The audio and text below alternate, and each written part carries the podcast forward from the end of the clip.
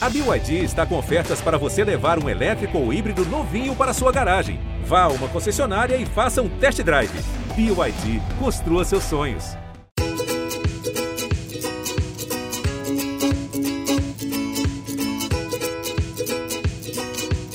Talvez você esteja me ouvindo de casa enquanto prepara alguma coisa na cozinha, o banho do bebê, coloca a roupa no varal. Talvez esteja em trânsito no caminho da escola ou no mercado. Talvez esteja indo para o trabalho ou na academia. Coisa boa, né? Tá se cuidando mas aposto que tem um monte de coisa para fazer como mãe ou como pai de alguém, tô certa? São tantas as missões de quem tem um filho, né? Hoje a gente fala de uma delas, mas não dessas, digamos, de sobrevivência, mas aquelas atribuições mais profundas. Você já se perguntou, afinal, para que servem os pais? Eu, Natália Ariede, tenho pensado muito nisso, por isso trazemos esse tema aqui para o Escuta que o Filho é Teu e agora repasso a pergunta para minha parceira Karina Godoy. Oi, Nath. Oi para todo mundo. Nossa, gente, essa resposta é muito difícil. Eu, quando eu paro para pensar agora com os seus questionamentos e tal, com tudo que você falou, eu já fico com vontade de chorar, gente. Não dá. É uma resposta que mexe muito, né? Então eu acho que eu vou deixar para os nossos convidados. E a gente trouxe o ator Júlio Rocha, pai do Dudu e do José. Júlio, em três palavras, para que serve esse pai, Júlio, aí? Brincando. Para fraldas, pagar boletos Amo. e fazer os meninos rirem. Bom, e a gente também tem a Rita Calegari, que é psicóloga, é mãe. E hoje, Rita, eu quero saber de você. Para que serve a Rita mãe em três palavras? Não brincando para poder cuidar, proteger e educar, no caso, a minha filha, da melhor forma possível, a ponto de que eu me torne totalmente desnecessária na vida dela. Ai, ai, ai, olha a Rita. e, gente, eu nem vou falar o que eu sou em três palavras como mãe, porque eu sou canceriana, sabe? Então, assim, é tudo muita emoção. Eu acho melhor nem falar sobre isso, porque é Quer muito ser tudo apego, menos viu, desnecessária, né? Exatamente. Eu tenho um forte apego nisso aí, vou logo dizendo, viu? Ô, Rita, eu preciso só pra te pedir para explicar essa história de ser uma mãe desnecessária. Podemos começar por essa linha? Podemos, devemos, até senão as pessoas podem imaginar imaginar, né, que é uma, sou uma mãe desnaturada, uma mãe que teve apego pela sua cria. Isso seria uma inverdade. É, é, que eu entendo, né, e eu vivenciei isso, a minha filha hoje tem 26 anos, e, e eu mergulhei de cabeça na maternidade dela, né, com ela e para ela, mas sempre tive muito claro para mim de que o sucesso é, meu sucesso como mãe seria ela crescer e na idade adulta, como é hoje, ela ser capaz de tomar as decisões, fazer as escolhas, assumir os riscos que são tão né, próprios da vida, é, de forma a me ter sim como uma referência, mas não como uma dependência. Eu não queria ter uma filha né, que não fosse empoderada, que não tivesse sido educada para assumir os riscos, para poder errar e acertar, é, que entendesse que o erro faz parte do aprendizado. E para tudo isso, é, eu precisei ter muito claro na minha cabeça que ela precisava saber assumir a sua vida de forma que não precisasse de mim o tempo todo, justamente para que eu fosse desnecessária, mas não porque nós não tenhamos apego um pela outra, mas porque ela é uma adulta funcional. Eu queria ouvir exemplos práticos de como é que a gente faz isso. Nós que ainda estamos aqui com uma turma pequenininha. Ô, Júlio, você está super envolvido, né, com a paternidade. Como é que você vê o seu papel de pai na formação dos filhos, do Dudu e do José? A tendência é sempre que o homem é, deixe um pouquinho mais raso, fale brincando como eu fiz, porque pra gente é mais simples. Eu entendo cada vez mais a, a complexidade, a preciosidade que são as mulheres. Eu tenho aprendido enormemente com a, com a Carol, com a minha mulher, e eu tenho vivido simplesmente o melhor momento da minha vida. Me reconectou com a minha verdadeira essência. Eu descobri meu, meu propósito de vida e eu sinto que eu respondi brincando, né? Que o pai serve para pagar boleto, para trocar a fralda e para fazer o filho dar risada, mas na verdade eu sinto que, que, que a missão do pai é, é, é realmente de, de encorajar, de inspirar, de ensinar, não dando, não falando, mas dando exemplos. É, eu descubro cada vez mais o quanto o José e o Dudu eles aprendem através dos meus gestos. Então, se eu passo a mão no rosto da Carol, dois, três minutos ou uma hora depois, eu vou ver fatalmente José passando a mãozinha no rosto da Carol, o beijinho vai aparecer. É, eu acho que a gente é meio que um arco e os filhos são a flecha e a gente escolhe para onde que a gente é, vai mandar essa flecha. E a minha escolha é de querer significar algo para os meus filhos e não dar alguma coisa é, material para eles. E a gente só faz isso estando presente, dando amor, sendo compreensível, ensinando, é, dando o melhor da gente, né? E se fosse para resumir, na verdade, tudo, eu acho que os filhos servem para que os pais evoluam como seres humanos, porque na verdade os grandes mestres são os nossos filhos e não a gente. Sensacional, adorei essa analogia com arco e flecha. E o Júlio falando sobre isso e também sobre o comentário da Rita, é, eu lembro que quando eu fui escolher o nome da Maitê, ela me remetia a, a, uma pessoa forte, um nome forte, né? Até um pouco independente, eu diria. Então, acho, gente, que eu não tô apegada assim tanto quanto eu penso, viu? É uma visão, antes do nascimento, uma visão realista e otimista, né? Uma das expressões que a gente ouve pra caramba hoje em dia é é uma das expressões da moda, eu acho, né? A tal da criação com apego. Exato. E aí,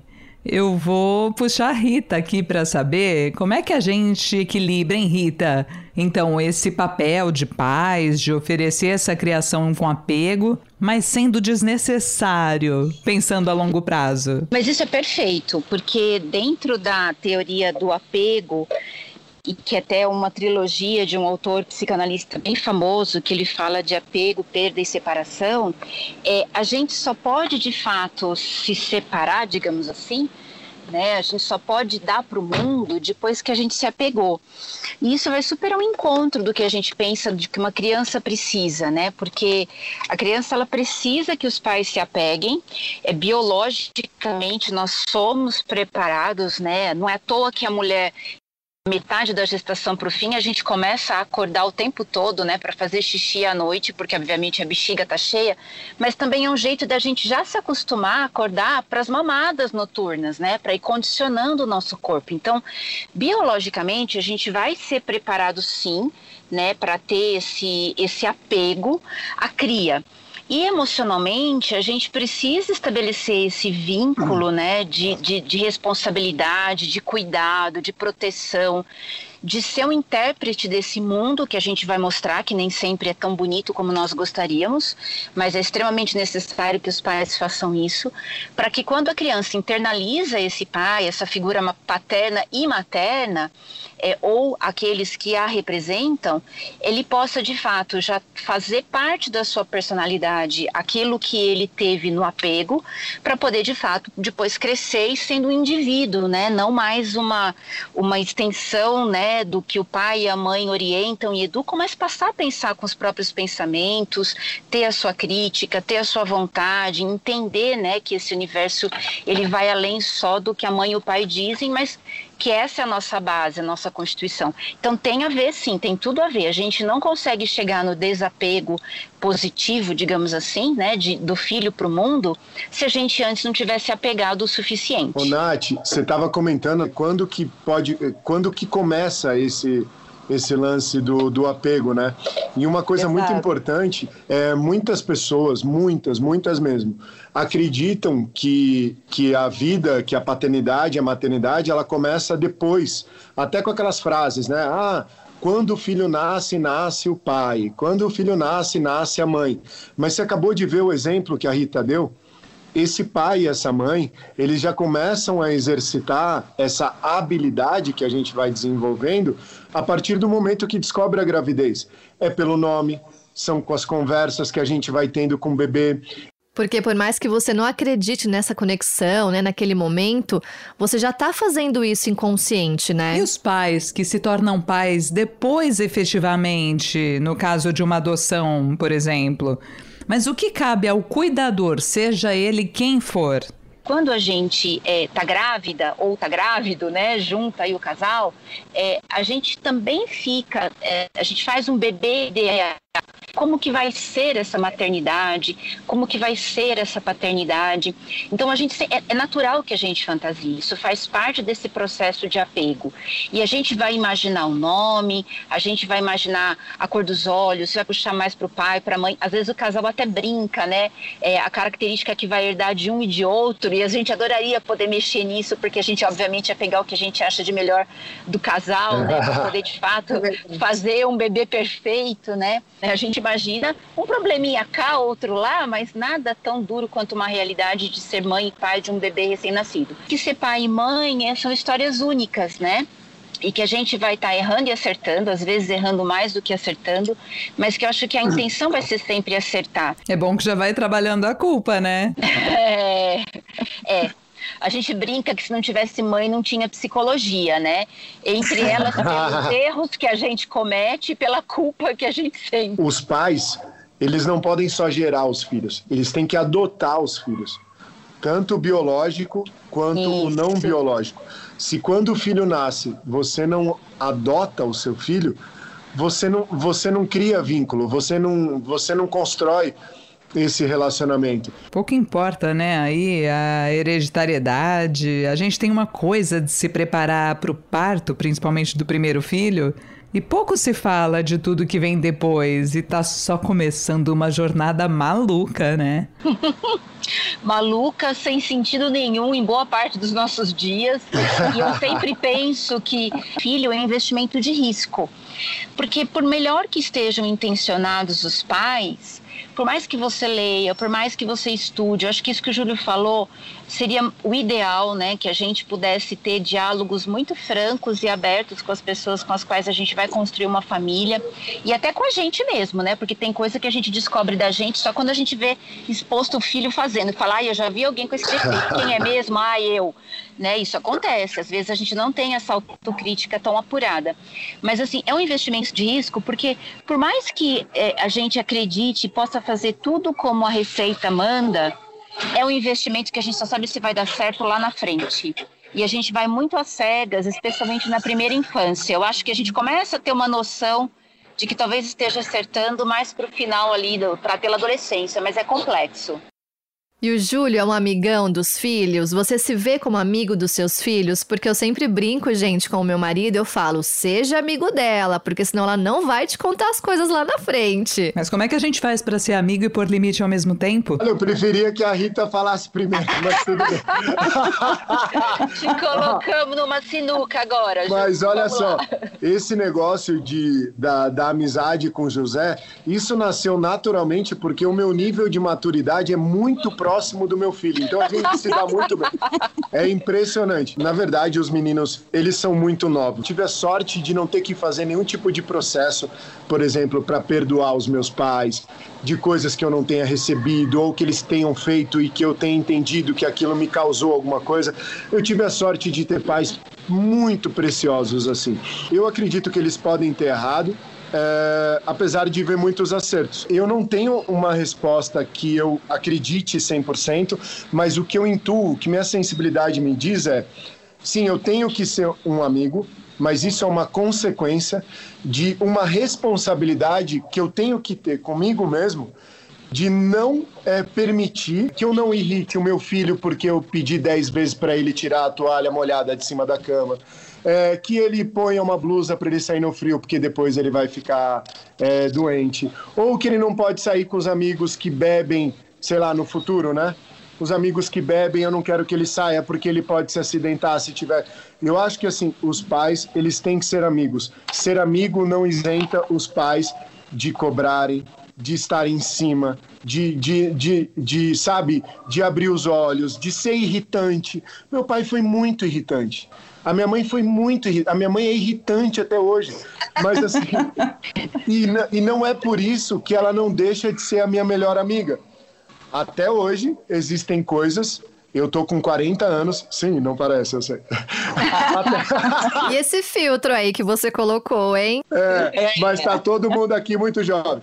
É, até hoje existem coisas que eu conto primeiro para minha mãe e que mesmo o meu pai não estando aqui hoje entre nós, mas eu acho que tem os advogados do diabo que às vezes distorcem um pouco o que é a disciplina positiva.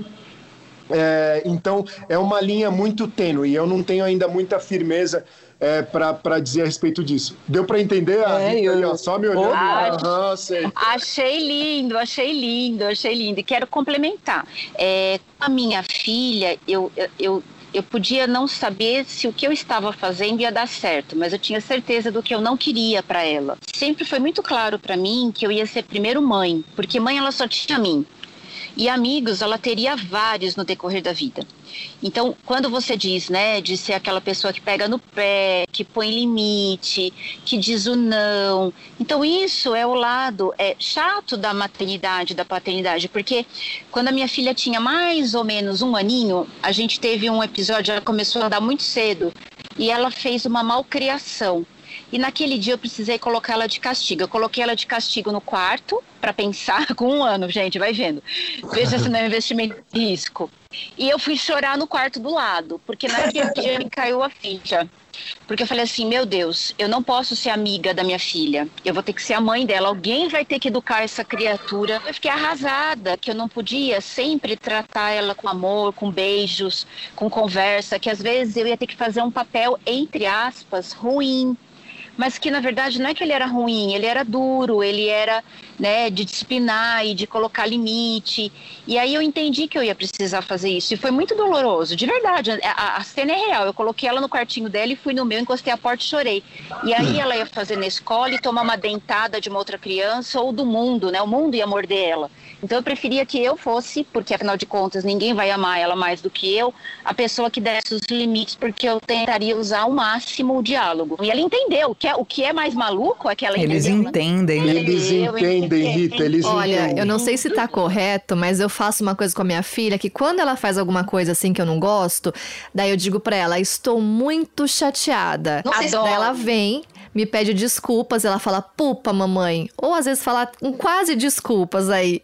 E aí tem que dar um beijo e um abraço. Então eu entendo que ela entende também que alguma coisa saiu errado por ali, né? Vicente tá demorando pra falar desculpa. Eu tô tentando ensinar. Ele vem, faz gracinha, estica minha boca pra transformar minha cara séria num sorriso, sabe? E aí eu entendo que isso é um pedido de desculpa. Então aí eu vou te dar uma dica. Quando ele fizer assim, Boa, você fala. Você tá querendo me pedir desculpas? Porque, vamos lá, é seu menino, considerando que ele possa ter um relacionamento afetivo no futuro, qual é a maior queixa que nós mulheres temos dos homens? Vocês não pedem Faz desculpas, gracinha, mas não pede desculpa. Não pedem, né? É. Querem fazer a gente rir, mas não pedem.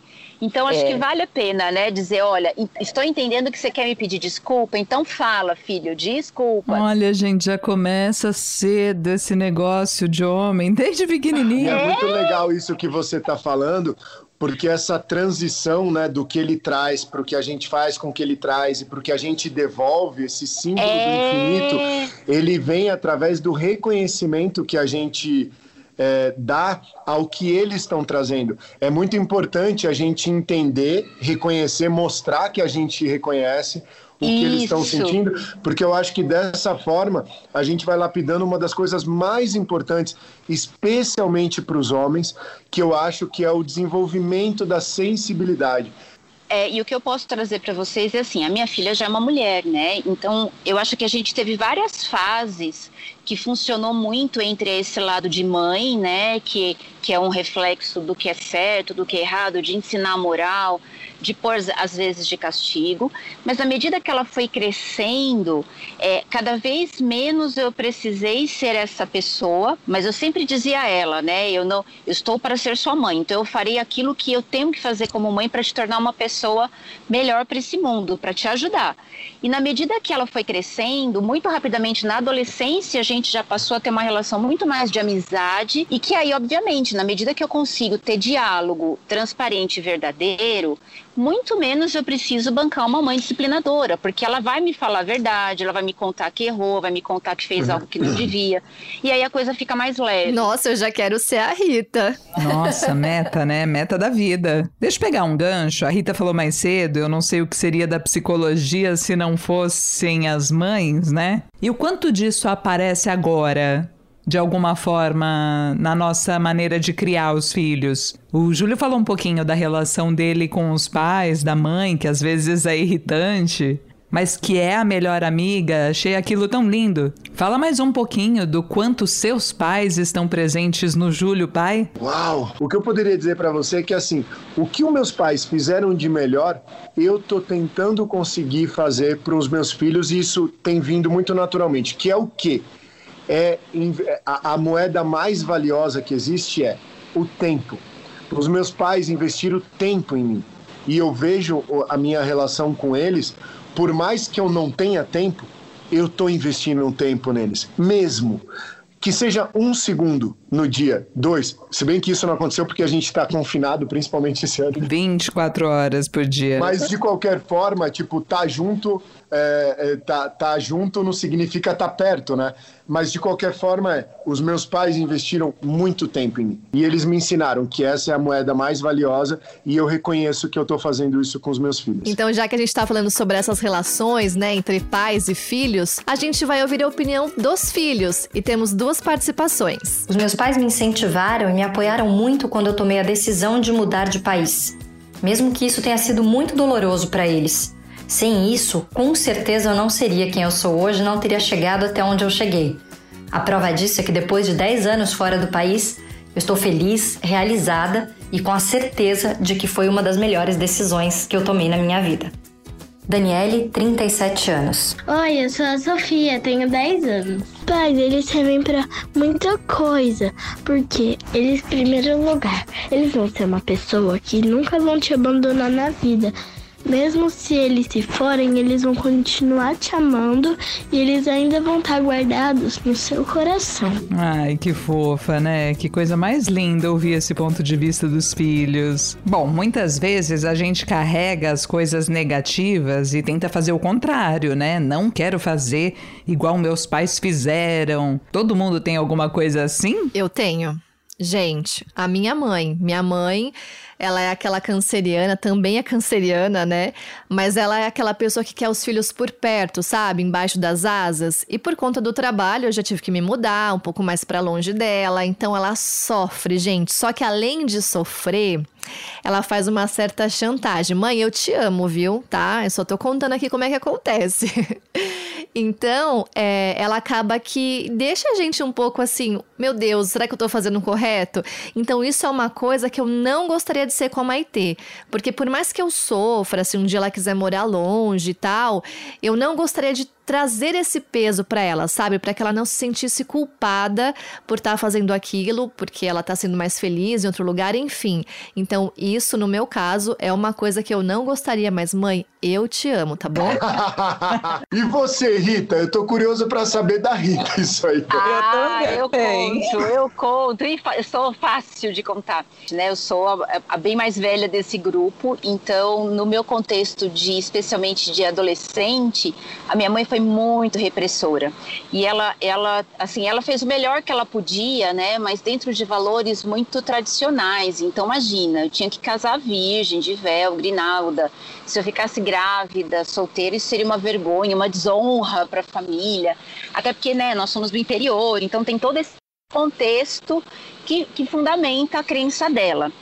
E, e, eu já nasci da paviada, né? Não que eu tenha saído por aí tendo vários relacionamentos, mas eu não acreditava nesse dois pesos e duas medidas, que o homem pode e a mulher não pode. Imagina que eu ia casar com alguém sem antes conhecer intimamente essa pessoa, não entrava no meu cérebro há muitos anos atrás. E quando então eu me tornei mãe de uma menina, eu fiz questão de educá-la é, com esse entendimento, né, do respeito ao corpo, do respeito ao seu tempo, lidar com isso com a leveza e a naturalidade que eu acredito que tem que ser. E eu sei que esse é um ponto muito é, difícil nas relações dos pais e dos filhos, especialmente porque a gente passa por várias ansiedades e temores pessoais, mas também, né, por aquela coisa, aí o meu bebê, né, nossa, né, o meu, a minha filhinha já vai se tornar uma mulher, então chama segundo luto, né? Imagina que eu vou perder. A, ser um né? choque. É, é complicado. Então, assim, a gente tem que ser bem resolvido, ter isso muito claro. E foi o que eu consegui, com certeza, fazer diferente do que eu recebi. E você, Natália Ariede, não vai falar, não? Ah, então, tô super pensando aqui em várias coisas. Me lembrei de duas. Primeiro, ouvindo a Rita falar, eu não me lembro de ter tido essa conversa em casa nem com a minha mãe, muito menos com meu pai, porque nessa fase da vida meus pais já estavam separados, mas por algum motivo não foi minha mãe que eu procurei para ter esse diálogo. E eu fico imaginando que minha mãe, se eu perguntasse para ela, você acha que eu devo namorar esse menino? Ela ia responder o que ela achava de verdade mesmo. Tipo, eu acho que não, porque eu acho isso dele, colocar defeito, sabe, nele, na família dele. Então eu acho que talvez por isso que eu nunca perguntei. Não queria queria ouvir a verdade. a verdade da mãe da Nath. Mas às vezes a gente, filho, sabe que tá fazendo a coisa errada. Mas vai que assim, lá na frente dá certo, né? Vamos insistir. É. E na adolescência também tem esse gostinho, né, de fazer o contrário do que se espera que a gente faça. Mas isso é assunto para outro programa. O Cá, vamos pro nosso quadro? Ai, vamos, Nath, porque o nosso quadro de hoje, a gente tem uma frase que nós já ouvimos muito quando a gente era criança, que é o engole esse choro. Hoje em dia a gente não ouve tanto, né? Mas quem é aí dos anos 80 ouvia muito essa frase. E aí eu queria saber, que é para nós, tá? Essa é uma pergunta pra gente. Em que momento e que situação da sua parentalidade você teve que engolir o choro? Vocês vão pensando aí, eu dou um tempo, tá? Eu não sei o que a Ká vai falar. Bom, você não sabe, Natália? Eu acho que você sabe sim. Ó, pra mim, é, o engole esse choro foi o final da licença maternidade, né? Quando eu voltei ao trabalho. É, a Maite já foi pra escolinha, né? Pra creche, com sete meses. E aí, no, nos primeiros dias, né, um pouquinho antes de retornar, ela já começou a ir para escola para fazer adaptação. E um desses dias em que era um pouquinho mais de tempo, né, mais horas na escola, porque no entanto, no comecinho, né, a gente fica mais tempo ali até que a criança É se muito simbólico eu resolvi ir pra academia aqui do prédio mesmo. E aí, gente, quando eu cheguei na academia, nossa, né, meu Deus, eu tô sozinha, uma coisa para mim. Eu comecei a correr na esteira e de repente eu comecei a chorar, assim, copiosamente. Lembrando da minha filha que estava na escola, do final da licença. E aí, naquele momento, eu tive que engolir o choro. Então, foi uma hora que eu tive que pensar, falar: não, para, engole, não dá mais. Ó, vou contar do meu, porque aí a Rita e o Júlio têm um tempinho para pensar no deles, tá? É uma categoria diferente de engolir o choro. Foi um momento mesmo que eu queria chorar, gritar, mas eu não podia porque eu era a mãe de um bebê, tava sozinha, com um bebê pequenininho que engasgou, que engasgou com leite materno. E era aquilo que eu sempre temia, que no curso de gestante que eu fiz na maternidade, eles explicaram a tal da manobra. E eu nem queria ouvir, porque eu não queria imaginar aquela cena acontecendo, mas ainda bem que eu ouvi. E foram segundos, talvez alguns minutinhos de desespero total, até que eu consegui, eu fiz a manobra, parece que não funcionou. Daí eu mordi o pé dele. Gente, horrível, né? Falar isso. Depois eu aprendi o que eu deveria ter feito e já contando para vocês, né? Quando é líquido, uma recomendação é aspirar boquinha e nariz juntos, abocanhar e sugar, porque resolve. Mas eu não sabia da aspiração. Eu tentei a tal da manobra, ele era muito pequenininho. Acho que eu não fiz direito. E aí eu dei um apertão no pé. E nisso ele chorou muito forte, e aí saiu leite por tudo que é lado, e depois disso é óbvio que eu chorei, né? E muito. E demorei muito para conseguir conversar sobre isso, contar essa história. Mas num primeiro momento eu engoli o choro e resolvi que foi o que importou, né? E vocês? Nossa, cara, eu fiquei eu, eu me tô coloquei aqui, no eu tô teu lugar. sofrendo. Agora. Quem vai adorar essa história, Nath, quando Mas tiver é- uns 5 anos, é o seu filho. Quando ele tiver uns 5 aninhos, você conta pra ele que ele vai se acabar de rir. Você acha que ele vai rir? Ele vai amar essa história, só que aí você conta sem uma pegada de terror. Rita Calegari, você engoliu o choro na maternidade? Então, menina, eu tô aqui suando em bicas, porque eu descobri o que, sei lá, acho que é porque eu sou psicóloga, a gente deve ser meio alienígena. Eu não, assim, eu, eu acho que tirando aquela história que eu contei há pouco, né, de quando ela aprontou e eu me dei conta de que eu não ia poder ser amiguinha dela, tirando esse momento de engole o choro, eu acho que para mim a frase mais que veio de família e que mais pesou e pesa até hoje, que minha mãe dizia assim: é, cuidado, hein? Quem ri muito num dia chora no outro. Nossa, minha mãe fala isso. E aí, quando eu estava muito feliz, muito sorridente, ela falava: Ó, oh, cuidado, quem ri muito num dia chora no outro. E isso é tão forte para mim que eu acho que por isso até me deu até mais um insight que eu escrevi os diários, porque eu estava tão feliz grávida, né? A gravidez foi tão boa para mim que eu acho que tipo você tá tão feliz que você vai chorar amanhã. Então escreve aí um memorial, porque a que você morrer, pelo menos sua filha vai saber quando você estava feliz. É, a gente fala engole o choro, mas como você pôde ouvir, eu chorei, Dona Karina chorou, a Rita chorou. A gente tenta, né? E Júlio, e você? Oh, eu estava nos Estados Unidos Fazia muito tempo que eu não viajava, eu nunca tinha ido à Disney e eu resolvi comemorar o aniversário do José na Disney. É, eu acho que foi mais para mim do que para ele, né? Do tipo, ah, 40.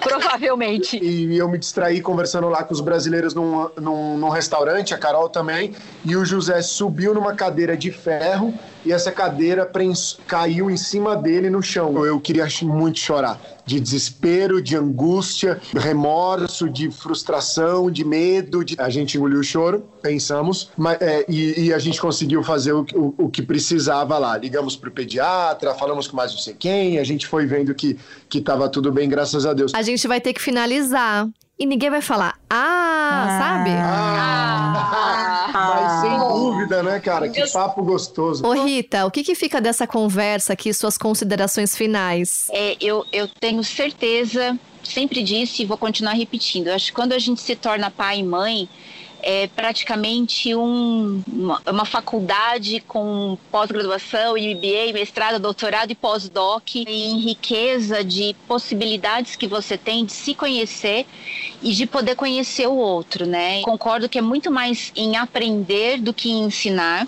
E acho que é um legado incrível, uma honra para mim ser mãe e ser madrasta, que hoje eu sou madrasta de uma menina de 9 anos também, que é incrível. Poucas coisas podem talvez se equiparar a essa maluquice que é ser pai e mãe de alguém. Aqueles que têm a coragem ou foram agraciados ou tomados de surpresa por isso, se não ficarem muito preocupados né, em ter controle das coisas, em, em, em não errar, em, em, em terem humildade em aprender né, com seu filho, eu acho que é uma jornada assim indescritível para nossa vida. Muito, muito obrigada, Rita, e contamos sempre com a sua sabedoria aqui. Amém. Nossa, eu, Ô, Júlio, eu adorei, cara, de verdade, foi muito gostoso.